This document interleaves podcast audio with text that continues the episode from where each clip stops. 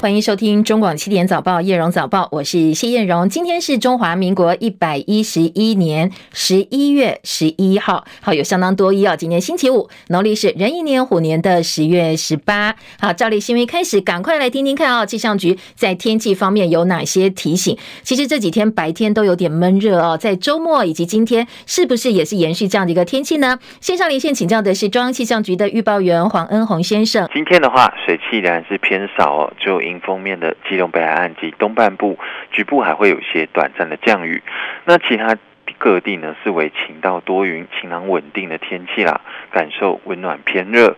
在白天的高温普遍可以来到二十八到三十度，至于早晚低温是二十一到二十三度。西半部日夜温差大，请留意温度的变化，适时调整穿着了。另外，在天气回暖情况下，像在夜晚至清晨，西半部都容易出现局部雾或低云，影响能见度。在清晨，呃，马祖跟台南局部地区就是有达到浓雾的标准喽，所以行车右路呢，请特别注意安全。那假日的天气呢，也是比较类似，水汽还会再偏少一些，各地大多是晴朗稳定哦，三十，呃，预度高温大概都是来到三十度以上。不过从礼拜天下半天开始呢，东北季风会增强，桃园以北及东半部的水汽就会逐渐增加喽，越晚降雨几率会越高，那请大家要注意天气的变化哦。好，请教恩红，礼拜天下半天开始变天，嗯、那礼拜一收假回来，天气会有比较明显变化吗？是，主要是北台湾地区啦，在高温部分，呃，会转比较凉一些，高温只会降到在二十三至二十五度左右。那降雨方面，主要还是桃园以北跟东半部会有些局部的降雨出现。那不过在新竹以南呢，天气变化不大哦，都还是比较呃晴到多云。比较稳定的天气。好，谢谢恩红提醒，也提供给大家参考。所以呢，呃，这个白天比较温暖，甚至有点热的天气会延续到礼拜天的上半天。但是礼拜天下半天开始哦，特别新竹以北地区就要留意喽，温度会下降。而且礼拜一开始要上班上课，要记得哦，又要开始变天，转为呃雨，而且呢是比较温度会下降幅度蛮明显的。刚才恩红说大概有五度左右的一个温差哦，留意天气方面的变化。好，另外今天清晨的美国股。股市今天投资人相当开心哦，因为呢，美股道琼大升，呃，狂升了一千两百点，纳指跟费半分别暴涨百分之七点四以及百分之十点二。最主要原因是美国公布了十月份消费者物价指数 CPI 年增百分之七点七，比市场预期的百分之八低，显示通膨压力暂时减轻。而联准会十二月升息幅度缩小到两码的几率提高了。这个数据公布之后，现货金银暴涨，美指跳水，非美货币拉升，日元兑换美元反弹上升到一百四十一块钱的水准，单日涨幅百分之三点零六，而美股更是大涨哦，道琼收盘涨了一千两百零一点四三点，涨幅百分之三点七，收在三万三千七百一十五点。科技股为主，纳斯达克指数涨七百六十点，涨幅百分之七点三五，一万一千一百一十四点。标准普尔指数呢上涨两百零七点。涨幅百分之五点五四，三千九百五十六点。费半大涨百分之十点二一，涨点是两百四十七点六九点，收在两千六百七十二点五零点。台积电 ADR 今天也涨了百分之八点九八，收在七十点八四美金。深夜收盘的欧洲股市也是大涨的，法兰克福指数收高超过百分之三。伦敦股市今天收盘涨七十九点，涨幅百分之一点零八，七千三百七十五点。法兰克福指数涨四百七十九点，涨幅百分之三点五一，一万四千一百四十六点。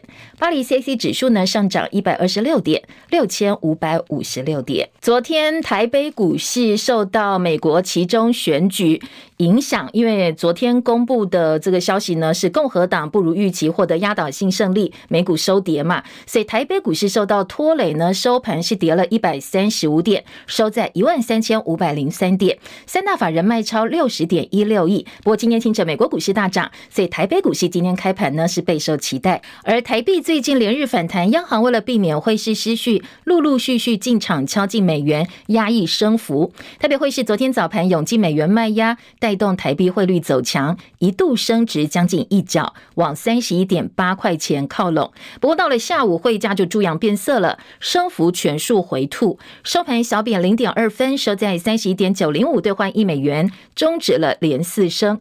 而台北及元泰市场的成交量合计十六点零七亿美金。主计总处昨天公布九月份经常性薪资，平均是台币四万四千四百一十七块，年增百分之二点三九。不过因为通膨压力还在哦，所以今年前九月的实值经常性薪资四万一千三百六十九块钱，年减百分之零点零七，落入了负成长，这是九年以来的第一次。好，再来关心国际焦点，中美元首拜习会正式拍板敲定，二十国集团 G20 峰会下周二会在印尼巴厘岛举行两天。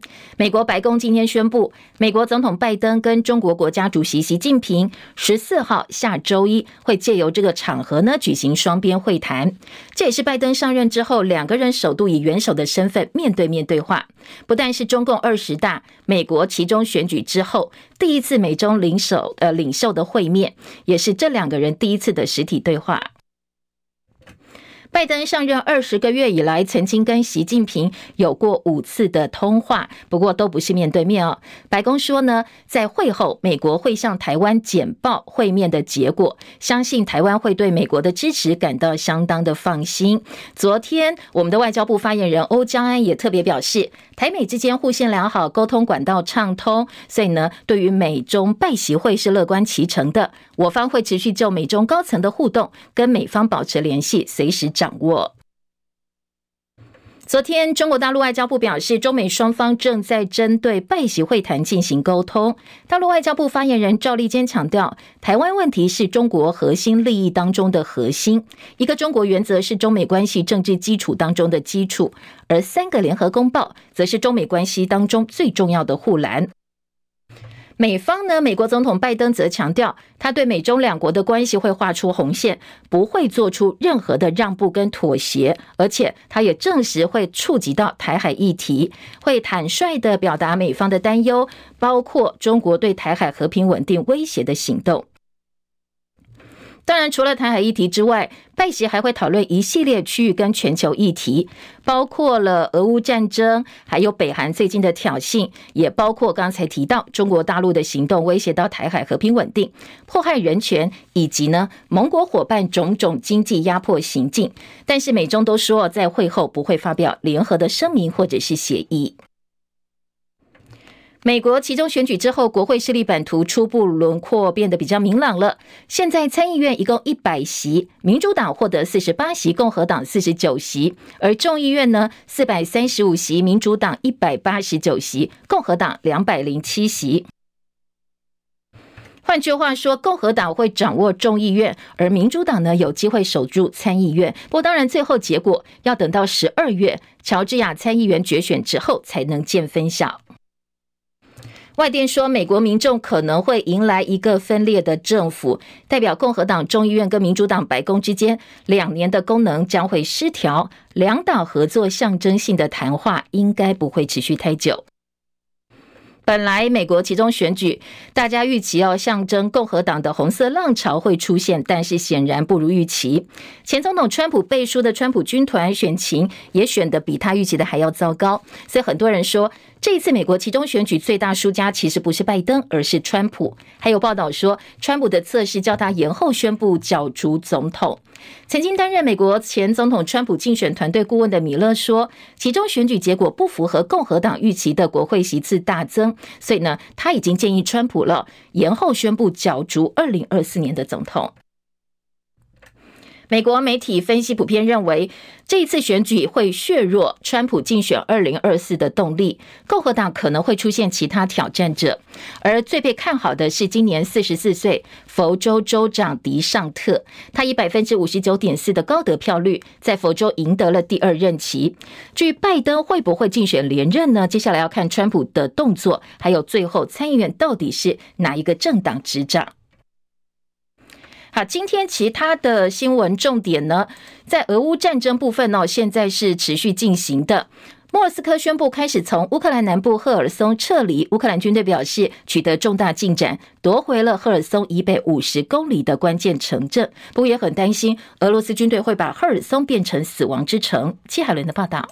美国有线电视新闻网 CNN 和英国广播公司 BBC 报道，乌克兰军队指出，俄罗斯宣布正从南部城市赫尔松撤离之后，取得了重大进展，包括在赫尔松附近两条战线某些地方推进了七公里，并且夺回赫尔松北方关键城镇斯尼胡里夫卡村。俄罗斯表明已经开始撤离赫尔松，但过程可能需要好几个星期。这被视为是俄乌战争中莫斯科方面的重大挫折。尽管乌克兰官员表示怀疑。曾经警告这可能是陷阱。乌克兰国防部长列兹尼科夫说：“冬天会拖慢战场上的作战速度，让双方有机会重整旗鼓。撤离行动能让双方释出更多的兵力到其他地方战斗。” CNN 报道，乌克兰官员还担心俄军将采用焦土战术，撤军之后留下毁灭痕迹。乌克兰总统泽伦斯基顾问波多利亚科表示：“俄罗斯恐怕想把赫尔松变成一座死亡之城。”他说：“俄军来过。”抢劫、庆祝、杀害目击者，留下废墟，然后离开，这就是俄罗斯世界的样子。记者戚海伦报道。好，俄军撤离赫尔松对俄罗斯军队来讲是相当重大打击，所以俄罗斯总统普京已经确定不会出席印尼 G20 高峰会，改由外长拉夫洛夫参加。今天还有外电报道，后备指挥部有个女中士在营外兼差卖淫哦，还把生意拓展到营区内。那后指部特别强调无往勿纵，如果调查有不法的话，会重惩汰除，绝对不会宽待。大陆企业投资海外再度受挫，北京赛维电子宣布收购德国汽车晶片厂告吹。尽管德国总理肖兹刚刚结束访问北京，还是不肯在关键技术上轻易的放手。另外呢，欧洲最大的内陆港德国中国城杜伊斯堡，以北京跟莫斯科的友好关系为由，叫停跟华为方面的合作。推特老板马斯克寄给员工一封信，叫大家准备好要迎接苦日子的了。而且呢，在推特内部已经宣布禁止远距上班。还有一个外电的重大消息：比利时布鲁塞尔发生了持刀攻击案，造成了一名员警死亡，还有一个人受伤。官方在调查作案动机。有个司法人员说，这个案子疑似涉及恐怖主义。法新社还引述当地媒体报道，涉嫌犯案的嫌犯被警方开枪之后，已经送医救治，而攻击者在现场曾经大喊“真主至大”。NBA 明星中锋魔兽霍华德昨天晚间已经搭机抵达台湾，而在桃机呢，涌进超过五百位球迷到现场迎接这位台湾篮坛史上最重量级的球星到来。当然，霍华德本身也相当亲民，他除了出现的时候送上了他的招牌笑容，对这些球迷哦，不管是签名还是合照，通通来者不拒。在云豹球团全体合照的时候，他更大喊说：“我是超人！”正式宣告霍华德魅力袭台。他搭机抵达台湾桃园永丰云豹，昨天也开卖前四场主场门票，可以容纳一万五千人的国立体大体育馆。四场比赛加起来有六万张门票，十分钟通通卖光。没有抢到票的民众，现在也先别着急了，因为呢，球团表示会再加卖特区场边席。明天会开霍华德的加盟记者会，到时候会宣布要怎么买这些加卖的门票。陈凯的报道：霍华德加盟云豹消息一出，其他五队对云豹的场边高价门票迅速出清，而云豹原本上午十点开卖的门票延后两个小时，还增加了购票完毕三天内不退票就不能再退的特殊条款。但十二点开卖以后，一分钟内六百八十块的位置就卖光，除了少数幸运儿还能抢到三百五的票，大部分人只能点到一百元的座位。但四场一共六万张门票仍然在十分钟内全部完售，乡民开始征求二手门票，也马上出现回应，三百五的票都卖到七百以上，也有人讨论是不是被黄牛霸机，根本连点开网页的机会都没有。另外，因为国立体大体育馆的档期限制，云豹今年十五场主场集中在二月份以后，十一月跟十二月各只有两场主场。球团宣布票价不变，但会增加特种 S 区场边席，拥有全场最佳视野。十九号主场开幕战。买到六百八十元门票的前一千名进场球迷可以得到扇子、帽子跟立牌等等赠品，前一百位儿童则有抱枕跟零钱包等小物。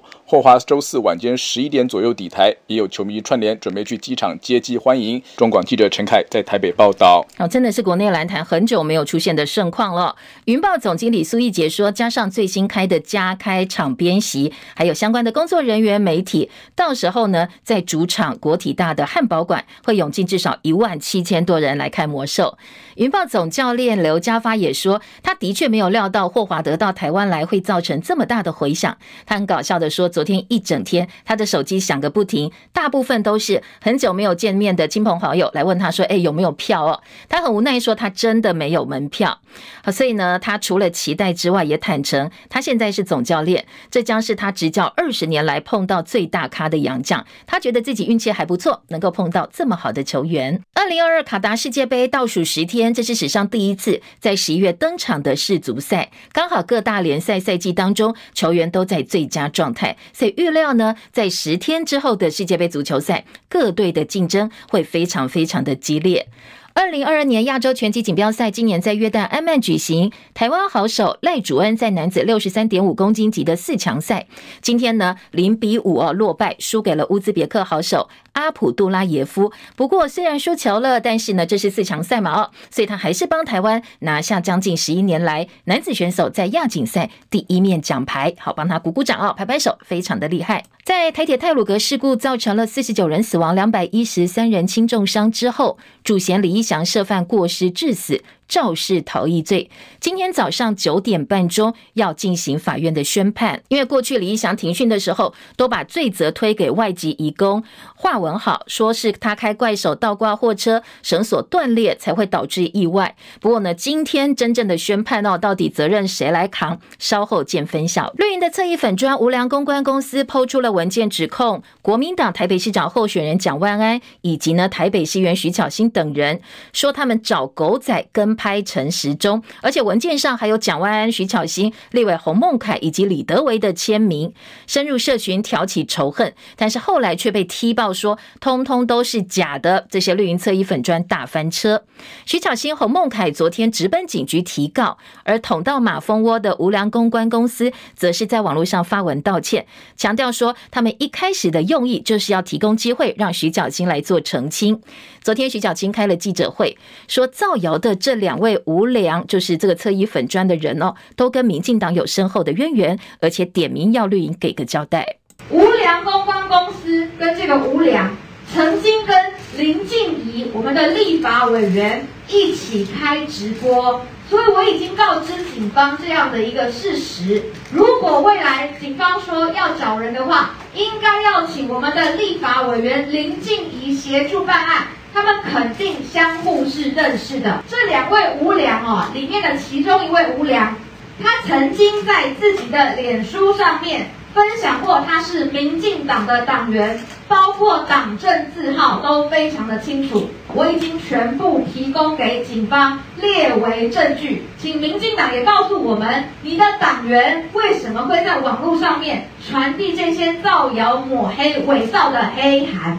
而且徐小青还问陈时中说：“那你要回答哦，你到底知不知道？”陈时中昨天两次提出澄清，说这件事情这些粉砖呢跟他们没有关系。听到这样的一个讯息，但是应该是说跟我们是完全无关的哈。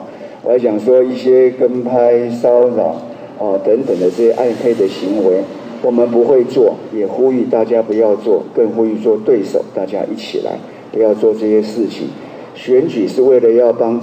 市民替我们啊，我们的最深爱的台湾台北多做一些事情，不是要为了伤害人而来宣传。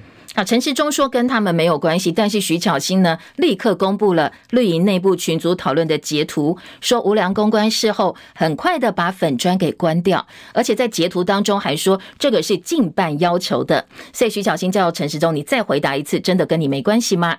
陈时中昨天晚间最新的回应还是坚持跟他们无关，而另外呢，徐巧芯还踢爆说陈时中跟呃焦糖哥哥哦，这是同一条船上，之前还传出焦糖。哥哥呢？陈嘉行要帮陈时中操盘网络上这一块的竞选的一些策略。不过呢，陈呃徐巧芯说，陈嘉行焦糖哥哥先前接受无良公关三百块钱广告宣传费，说呢，当然这个点哦也是警方可以去进一步调查的。民众党新竹市长候选人高虹安进医院休养之后，昨天满血复活，回到了选战当中。他昨天下午在脸书发的第一篇贴文，谈的不是新竹市政的愿景，也不是助理费争议，而是公开声援徐巧芯。他要谴责绿营侧翼恶意的造假抹黑。他痛批绿营大规模造谣，并不是单一事件，这是一个抹黑的产业链。他说，绿营中央厨房下达指令，侧翼名嘴呢就跟上，对其他人进行人格的抹杀。这种恐怖的抹黑攻击，他自己感同身受，所以这一篇贴文他是帮徐巧芯加油的。他说呢，徐巧芯绝对不能被民进党的造谣产业链给打败，也呼吁选民用选票下架造谣抹黑的政党跟候选人。另外，还有网友翻出今年八月中，因为 NCC 要推动数位中介法，而当时呢，很多绿营人士也是不停的，其中包括立委高嘉瑜。高嘉瑜在脸书贴出了郑南榕的遗照，强调言论自由是每个。民进党人应该要誓死捍卫。当时有七百多人的粉砖，色色科学也疯狂，随后被起底哦。他们是动总动员去出征高嘉瑜的脸书，就是因为高嘉瑜不满意数位中介法。投票倒数前十六天，国民党台北市长候选人蒋万安昨天宣布请辞立委。请辞是一个决心态度的展现。台北市已经停滞了八年，面对世界变化之快。台北没有办法再空转下去，我要展现破釜沉舟、一定要赢的决心。因此，我在此宣布正式请辞立委的职务，全心全意全力来为台北打拼，带领台北重新启动。而他的对手，民进党台北市长候选人陈植中大酸说：“蒋万安在立法院功能不强，辞不辞他没有感觉。”哦，因为他这他是一个政治的判断。不过，因为我一直总是觉得他的在立法院的哦相关的一个功能不是那么的强烈哦，所以辞与不辞，在我来讲没有什么特别的感觉。嗯，蒋委员一直强调哈，他有戏骨的经验。那我在选举的时候，我在呃辩论的时候也特别提出，既然是有戏骨的经验，那就讲几样哦，他比较得意的一个事件，让大家听一听。而无党籍的候选人黄珊珊也讥讽说，作秀的成分比较高。我觉得这个辞职是好事啊，但是有点来得有点晚。第一个，我在辞职的时候，我八月份宣布参选就辞职，他五月份已经宣布参选，直到现在才辞职。我想还是作秀的成分比较高吧。会不会觉得已经到了十六天了才提这个？因为这几因为这几天大家会有不同的民调出来。那前一阵子有一些操作型的民调，那这今天看起来。大家都回到误差范围，我想这个也是他的一些选举操作的策略吧。好，讲到民调，确实昨天有两个单位都有最新调查，结果大不相同。前民进党立委游盈隆主持的台湾民意基金会，蒋万安以百分之二十九点八领先，黄珊珊百分之二十六点六第二名，陈时中呢第三百分之二十一点八的支持率。不过，两岸时事评论家张五岳老师发起的中华亚太精英交流协会，他们也公布了民调数字，显示。第一个领先的是民进党候选人陈时中，百分之二十九点一的支持度，再来是无党籍黄珊珊的百分之二十八点八，而国民党候选人蒋万安在这份民调当中是排第三哦，支持度百分之二十七点八。不过当然，三个人的数字都在误差范围之内。好，这两份民调黄珊珊都是第二名。台湾民意基金会董事长游云龙的解释是说，现在蒋万安领先黄珊珊只有三点二个百分点。如果你用赛马来比喻。的话，蒋万安只领先一个呃一匹马身的距离，随时都有可能被后来居上，所以他这一次请辞立委呢，有助拉拢中间选民的选票，号召没有归队的蓝军集中投票。他说这相当重要哦，估计他的民调至少会因此提升三个百分点。南韩首尔梨泰院十月二十九号发生了严重踩踏事故，导致一百五十六人死亡，震惊国际。韩国日报说，韩国世宗市有一个中学老师发现，最近在韩国校园里面开始流行起挤压同学的梨泰院游戏，首尔的校园也出现了这种梨泰院游戏踩踏游戏，有些学生趴在地上，被其他学生一层一层的堆叠上去。很多老师担心，这个所谓梨泰院踩踏游戏可能会对孩子的安全跟心理造成不良的影响。中广早报新闻。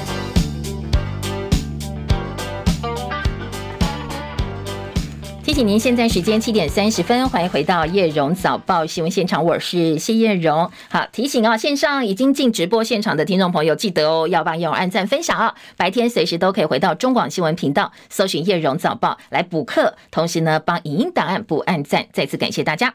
今天早报头版焦点，首先关心的是美中拜习会，或者是说，哎，你比较想中美习拜会也可以哦。就是这两国元首王建王，今天在中国时报放在。头头版头条，联合报呢跟经济日报头版下半版面都预告了这一场相当重要的拜喜会将在 G20 的场边登场。中国时报聚焦的重点是，美国总统拜登说他不会让步哦，他接下来不会妥协。而联合报系呢，经济日报跟联合报聚焦的重点都是确定会讨论到台湾议题。今天的呃中时联合另外也有报道，被问到说会不会挑明要用军事的力量来保护台湾，避免台湾被中国大陆武力入侵呢？这个部分拜登并没有做正面的回应。好，另外选战焦点，《自由时报》放在头版头条报道的重点是选前检警彻查这些所谓的不法金流，结果发现有九百亿元来自中国大陆。言下之意呢，就是这些中资哦可能会影响到这一次的选情。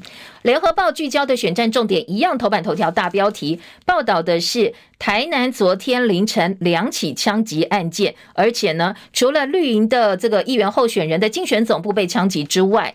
还有一个也是民进党相当重要的人士哦，他的工厂被枪击，所以今天在报道台南两起枪击案的同时，有国民党批评治安真的很坏。如果你连接到之前柬埔寨诈骗案的话，真的很多人说到底台湾怎么了？治安变成这个样子，很难相信哦，这些事情是在台湾发生的。所以中央可能忙着选举，或者是我们的警力被忙着调动去做呃政治人物的助选维安工作，所以让治安受到影响。了。另外，《自由时报》头版中间版面最显著的一个大标题，也是跟选举有关哦。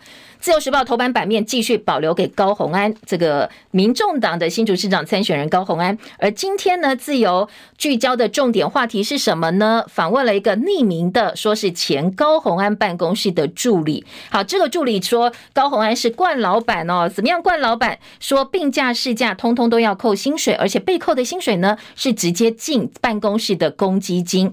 而这个公积金包括，如果你上班没有洗饮料杯啦，你轮到你倒垃圾，你没有倒垃圾的。的话，通通都要罚钱，而且钱也进这个公积金哦。好，这是自由时报今天帮高红安保留的头版位置。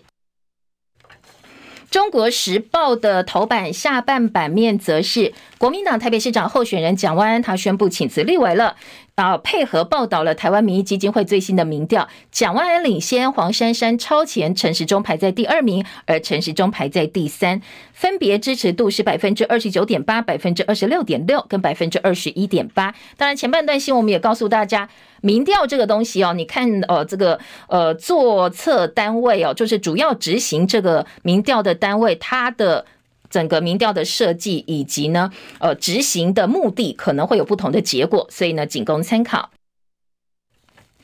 其他的话题，《中国时报》头版下半版面还有关系美国其中选举，说麦卡锡接下来可能会角逐众议院的议长。《自由时报》报道，随着疫情呢，在呃中央政策调整之下，我们的确诊人数确实也往下走了。呃，接下来的很多防疫措施会慢慢的放宽，除了户外口罩，昨天说可能月底就要解禁之外。逐桌敬酒，在宴席的时候逐桌敬酒。今天的自由时报预告年底渴望松绑，还有物价上涨，企业最低的税负免税额，接下来呢，明年可能会调到六十万，现在是五十万。自由时报同样在头版挖了一小版，做了一个预告。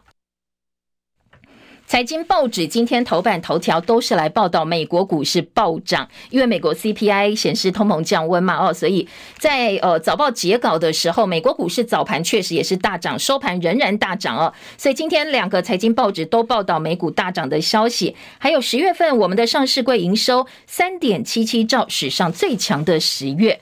还有一个财经焦点可以提供给大家参考哦。今天经济日报二版做了整个版面。最近如果你看外电在分析财经新闻的时候，都会提到加密货币市场最近的大动荡。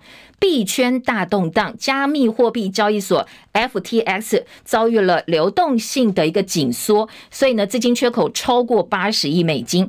今天自由时报在二版做了整个版面，告诉大家来龙去脉，还有它接下来的影响。今天呃，在经济日报部分呢，是形容它是雷曼再现，担心后续会有骨牌效应，没有人知道下一个会倒的是哪一家。所以呃，在如果说您对于接下来它对财经市场的影响啦，或者是对加密货币这个所谓的雷曼现象有兴趣的话哦，《经济日报》整个版面非常非常详细的介绍，提供给大家做参考。快速掌握一下今天头版内页的几个重要新闻之后，我们回头来听听看报纸在头版的分析啦，或者是介绍哦，主要新闻部分有哪些进一步的说明。中国时报头版头条告诉你说，呃，这个 G20 拜习会就要登场了，拜登特别强调不会对习近平让步。当然，不对习近平让步也是今天自由时报在国际新闻版面的版头大标题，说拜登画了红线，下周会习近平绝对不让步。在台湾还有贸易。相关的议题上，美国会正式双呃画出了双方的红线。不过，尽管呢说我们不让步有红线，也特别强调美中是寻求竞争，而不是寻求冲突的。至于拜登说，呃，美方的这个台湾政策立场没有改变。不过，美国的军事首领参谋联席会议主席密利则特别强调，会在军事上继续支持台湾。中国时报今天在头版还有几个标题说，美中对话其实彼此都了解各自关键利益之点在哪里。中国大陆外交部发言人赵立坚强调，一中原则是非常重要的政治基础。当然，三个联合公报也不能够丢掉。中美关系回稳，符合共同利益，台美互信。我们很担心会不会被美国人卖掉。不过，当然官在表面上官方的说法，外交部都说，哎，我们跟美方沟通管道很顺畅啊，不必担心哦。那接下来密切注意美中拜习会可能的结论，或者是双方会谈的重点。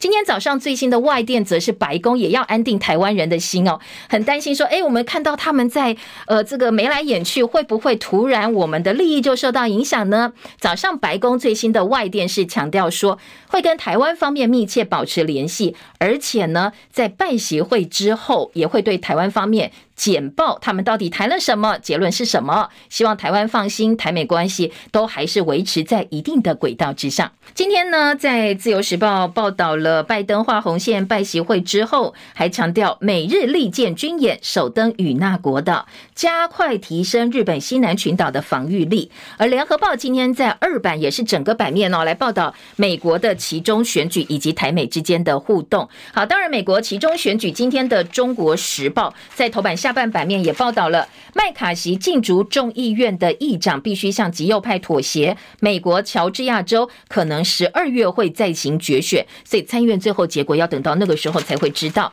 联合报今天的二版版头说，美国其中选举两党差距变小了，参院谁属乔治亚？共和党渴望呢？而，要等乔治亚州结果。那共和党渴望掌众院，拜登施政添加了很多的不确定性。财经报纸《工商时报》今天则是整理了半个版面，告诉大家，在美国国会重新洗牌之后，接下来对美国国内会有什么样的影响？特别是政坛，说拜登面临四大挑战。哪四大挑战呢？立法僵局会变成新常态，共和党调查重大政策，以及呢政府再入陷入停摆危机。拜登施政接下来可以预计到哦，会变得越来越崎岖。所以参议院选情焦灼，三州决战地结果没有出来之前，鹿死谁手没有人知道。那在《工商时报》的分析说，接下来其中选举之后可能会酝酿分治政府，民主党立法难度提高，共和党掌有调查权之后，对于目前的执政党来讲，当然是芒刺在背哦。好，这是《工商时报》的报道。另外，联合报呢在报道美中其中选举的同时，也来分析一下哦。虽然红潮未现，但是众议院几乎是共和党拿下，参议院拉锯当中。国防部前副部长林中斌说，其中选举之后，美国反中的实质不变，对中国大陆以科技战为主。美国对中国还是会维持置于死命、斗而不破的格局。台大政治系教授张登吉老师说，美中会维持高强度的竞争，斗而不破。好，这个是结论哦。好，在呃今天的联合报，另外还预告了台美的贸易倡议首度实体会议，说在纽约进行。行政院经贸谈判办公室表示，双方团队第一次实体见面讨论的议题相当广泛。而在会后的新闻稿说，双方共识未来还要开更多的会。不过交换了关键概念之后，我们的学者哦，他们就说。政府啊，你要对美国明白讲，我们台湾要的是什么？不要每次都是空空的去，然后空空的回来，做一个好像我们有谈到了，但是实质上什么都没有。今天在记者张文新的联合报华盛顿特派记者张文新的特稿当中说，频频刷存在感，但是现实利益在哪里说不清楚。从复谈台美贸易架构投资协定 T 法到宣布台美二十一世纪贸易倡议。拜登政府跟蔡政府不断不断对外释出双边关系良良好的讯号，而民进党也画出签署自由贸易协定 FTA 的美好愿景。但是除了刷存在感之外，现实到底带给国内产业什么样的利益呢？到目前为止，大家不飒飒，没有人知道。好，这是联合报今天的。呃，内页新闻呢，二版的分析说，政府你要挑明跟美国讲我们要什么，然后明明白白告诉我们的国人说，我们在这么多的谈判当中到底得到了什么。好，联合报的报道，继续来听选战焦点吧，同样是非常非常多的议题哦，一并提供给大家做参考。今天的自由时报跟联合报头版头条都跟选举有关。先从自由时报听起哦，头版大标是，呃，选前第二波的扫荡不法金流，结果呢，流动将近九百亿，大部分都来自中国，中国大陆。在自由时报的报道当中提到了超大水房洗钱集团一百七十亿元是中国转进台湾的，两波行动下来查了两百七四十七个案子，不法汇兑洗钱四千八百二十多亿，查扣将近十二亿元，还有大概两亿元的虚拟货币泰达币。也提醒，最近脸书社团出现了很多选举赌盘下注战，提供大家去赌各县市市长选情。但是呢，呃，有一些民调也配合这些赌盘。但是今天的自由时报引述检方的话说，这个是假民调，而这些选举赌盘幕后可能呢是有境外势力哦，借由这些民调以及假赌盘来影响到选情，所以检方是高度重视，目前的是呃密切的关注当中。再来听到联合报头版头条是告诉您说，台南两地被扫射八十八枪，绿营中指为以前的工厂，还有议员候选人的竞选总部挨轰，警告的意味相当的浓厚。好，这个被开八十八枪的新闻，联合报头版头条，自由时报社会新闻版的版头说，选前倒数十五天挑战公权力吗？去枪击候选人竞选总部，台南的两个点哦，两个点被空了八十八枪。议员谢财旺，这个是呃台南市议员谢财旺的竞选总部服务处，他这一次是没有出来选，交棒给女儿谢淑凡代表民进党参选市议员，结果呢，呃女儿的竞选总部跟他服务处是一起嘛，是被枪击案呃射了这个。很多枪，然后另外一个地方是绿营终止为以前的工厂。今天在呃联合报的头版说，地方研判这个是警告意味相当浓厚，可能呃不见得是跟选举有必然的关系，但或许也可能跟候选人本身或者是当事人本身后面有重大的利益冲突纠葛有关系。警方扩大调查，而自由时报则是引用了议员谢财旺的话说，这个是政治阴谋，背后有人操控。那在在联合报则点到的是治安的问题，不管背后到底是谁策划，这些歹徒哦，公然的这样去枪击一个候选人的竞选总部，简直太嚣张了。说我们的警力到底在哪里？我们的治安败坏，呃。从中呃总统到行政院长到内政部长，你们看到了吗？除了助选之外，又做了哪些努力呢？今天《中国时报》在报道这一起新闻的时候说，这两起枪击案研判都是同一个呃幕后集团或者是枪手所为哦。而胡新南的记者特稿说，手握警察人事权，谁来管治安败坏？台南一夜八十八声枪响，如果还要粉饰太平说治安平稳，就考验大家的智商了。行政院长苏贞昌曾经以治安不佳为由。撤换警察局长，现在看起来只是立威的手段。民进党介入警察人事之后，侵蚀了警察专业根基，重选举轻治安，人民恐怕必须要自求多福了。好，这个是呃《中国时报》的报道。另外呢，台南市长黄伟哲的竞争对手国民党候选人谢龙介则批评歹徒太猖狂了。背后的隐藏利益到底是什么？呃，说你市长睡醒了吗？是不是应该好好的查清楚？呃，黄伟哲当然他这方面也强调，虽然他在拼选举，但是治安没有假期，一定会彻查严办。好，这是地方的回应。再来，《中国时报》今天头版呢，给了蒋万安一些版面哦，说呢他要请辞立委了，要展现请辞的决心。《联合报》是放在三版焦点新闻版，也来报道蒋万安请辞。中国时报的标题是台北市一定要赢，所以蒋万安辞立委。联合报则说，蒋万安辞立委展现赢的决心。北投扫街的时候抛出来，也让大家有点惊讶，感觉说，哎，请辞立委不是要呃很这个慎重的慎重的举办一个记者会，不是哦？他被记者围围着问了好多问题之后，回应时事问题，最后说啊，我要选的辞掉立委了。好，大家有点措手不及的。今天联合报在下半版面三版的报道说。选战倒数十五天，其他有立委身份，然后宣布参选者，是不是要跟进请辞呢？目前知道，民进党有七个，包括基隆蔡世应、桃园郑运鹏、台中蔡其昌、屏东的周春米、台东的刘兆豪、云林县长候选人刘建国。彰化的黄秀芳，不过这七个人通通都说不会跟进请辞。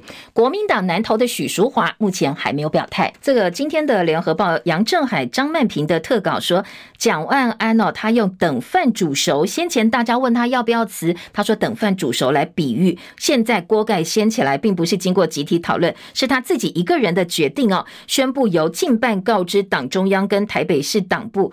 本来大家都说辞请辞的议题呢，还没有。真正的拍板之前，讲完自己就做了决定，那就辞吧。好，这是联合报哦。好，三个月内会进行补选。接下来，蒋万安这一席蓝绿磨刀霍霍，到底有谁呢？昨天在绿营方面，有人先跳出来了。民进党籍的市议员阮昭雄率先表态，说他要来选中山北松山。蒋万安留下的这个遗缺，三个月内进行补选。绿营考虑的还有先前输给蒋万安的吴怡农、市议员王世坚，国民党则是市议员王浩。王浩呢，当然他跟蒋万安这一边是比较亲近的。还有最近战力很强。强的市议员王宏维、徐巧芯也可能会出战。好，这几个都被点名。阮昭雄表态哦，吴怡农没有否认。他说：“呃，等整个这个二零二二县市长选举之后再来讨论补选的议题。”中国时报的大标说：“吹皱一池春水的蒋万安立委补选席次，蓝绿兵家必争之地。”好，其他呃请辞的部分呢，当然可能。猛要被绿提前破梗，会打乱蓝军的节奏。说这个请辞先前绿已经做好心理准备了，所以它的效应恐怕哦不会像预期这么的大。今天《中国时报》二版报道台湾民意基金会的最新民调，另外切的一个点是陈时中的反感度居冠，年轻人支持崩盘。好，年轻人好像黄珊珊的支持度是比较高的。再来听到的是其他各个报纸青绿粉砖造谣翻车，阿中竞办露馅。今天在呃《中国时报》做到三版版头，就是徐巧芯公布了绿营侧翼粉砖。作假签名指国民党找狗仔跟拍陈时中，因为还有截图，所以呢，感觉上现在的声势哦是站在徐巧芯这一边，而且在截图当中说这个是跟进办讨论之后决定的，到底是哪个进办？陈时中进办知不知道？就是今天呃《中国时报》讨论的重点了。郭正亮批评丢脸，陈时中说这件事情跟他无关系。那在记者特稿部分则说。无良公关，这个绿营侧翼呢，可能网友说这个是。侧翼连环车祸大翻车现场，当然陈时中呃不知道哦，在今天的这个《中国时报》说，虽然撇清，但是大家相不相信呢？说可能侧翼造假连环爆之后，恐怕哦在绿营方面选情会受到影响。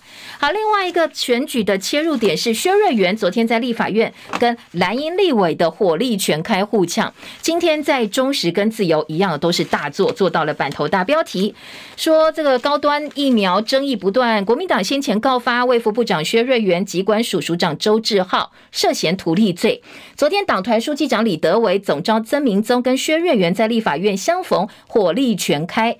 薛瑞元先开炮说：“呃，你李德伟惹错人了，我不是一个好欺负的公务员，我一定跟你搞到底。我们两个呢，总有一个人会被抓去关。”李德伟也很呛，他说：“看样子呢，是你准备被关了。”那薛瑞元就反击说：“很难讲。”曾明宗呛薛瑞元说：“告你刚刚好而已。”而且呢，说连续三次说你你来做回应啊，你自己来做说明。但是薛瑞元拒绝了。好，大家你来我往的互呛场面，今天早报做了相当程度的还原。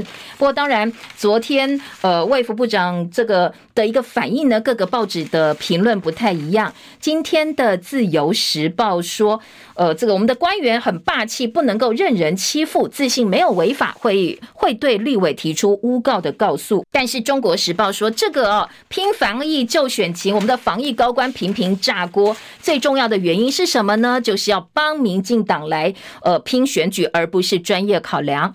另外，在蓝白合的部分呢，今天的自由时报做到二版版头，说要消毒，呃，让外界澄清没有所谓蓝白合。所以昨天新竹县的县长杨文科跟韩国瑜一起帮林根仁造势，蓝营阵营酸高虹安说找机会蹭蓝营的县市首长。好，当然高虹安昨天也复出了，接下来可能在选战部分还会有一些交锋。好，其他的选战焦点，九合一大选倒数十五天了，民进党桃园市长候选人郑玉鹏昨天晚间成立联合后援会的大会的时候，有警察哦发现一个围观男子行迹可疑，去盘查，结果他的身上掉出了一把枪，总统要在现场哦，所以大家很紧张哦。后来这个发现是玩具枪，这玩具枪哪里来的？这个男生到底想做什么呢？今天在早上的新闻当中，呃，这个男子说他是路边捡到的，所以带在身上。好，再来关心的是馆长。馆长呢，他说他前阵子炮轰防疫，呃，声量蛮大的，分贝蛮高的。不过最近他直播说，他名下七间公司同一个时间被查税，他向财政部道歉，说对不起啦，我让你们承受很大压力，当然是酸啦，用酸的语气。行政院澄清说，呃，这是一般的工商普查，不是特别针对他查税，也不是联合稽查，更不会去做课税之用哦，说叫他放心。好，今天的。早报有报道，自由时报则是有高红安小金库前助理说，病事假扣薪通通都要上缴，说他是惯老板，今天做到了大标的位置。好，再来在内页新闻当中，重点新闻赶快哦。今天联合报说，闽南语改叫台湾台语，文化部要进行协调，以后不叫闽南语了，叫做台湾台语，可能教科书啦什么通通都要改，口语就尊重大家使用。而国文现在变得越来越不重要了。台师大调查说，其实民众觉得国文对于未来你在职场上的表现其实是有帮助的。而中国时报更引用学者的话说，国语文教育真的不要偏废，不应该变为制的牺牲品，去中国化引起批评。其实大部分国人还是希望孩子能够好好的学国语、学国文，增进我们基本的国文底蕴呢。时间七点五十六分，我们时间到了，谢谢大家，祝福您周末美好顺心。拜拜喽。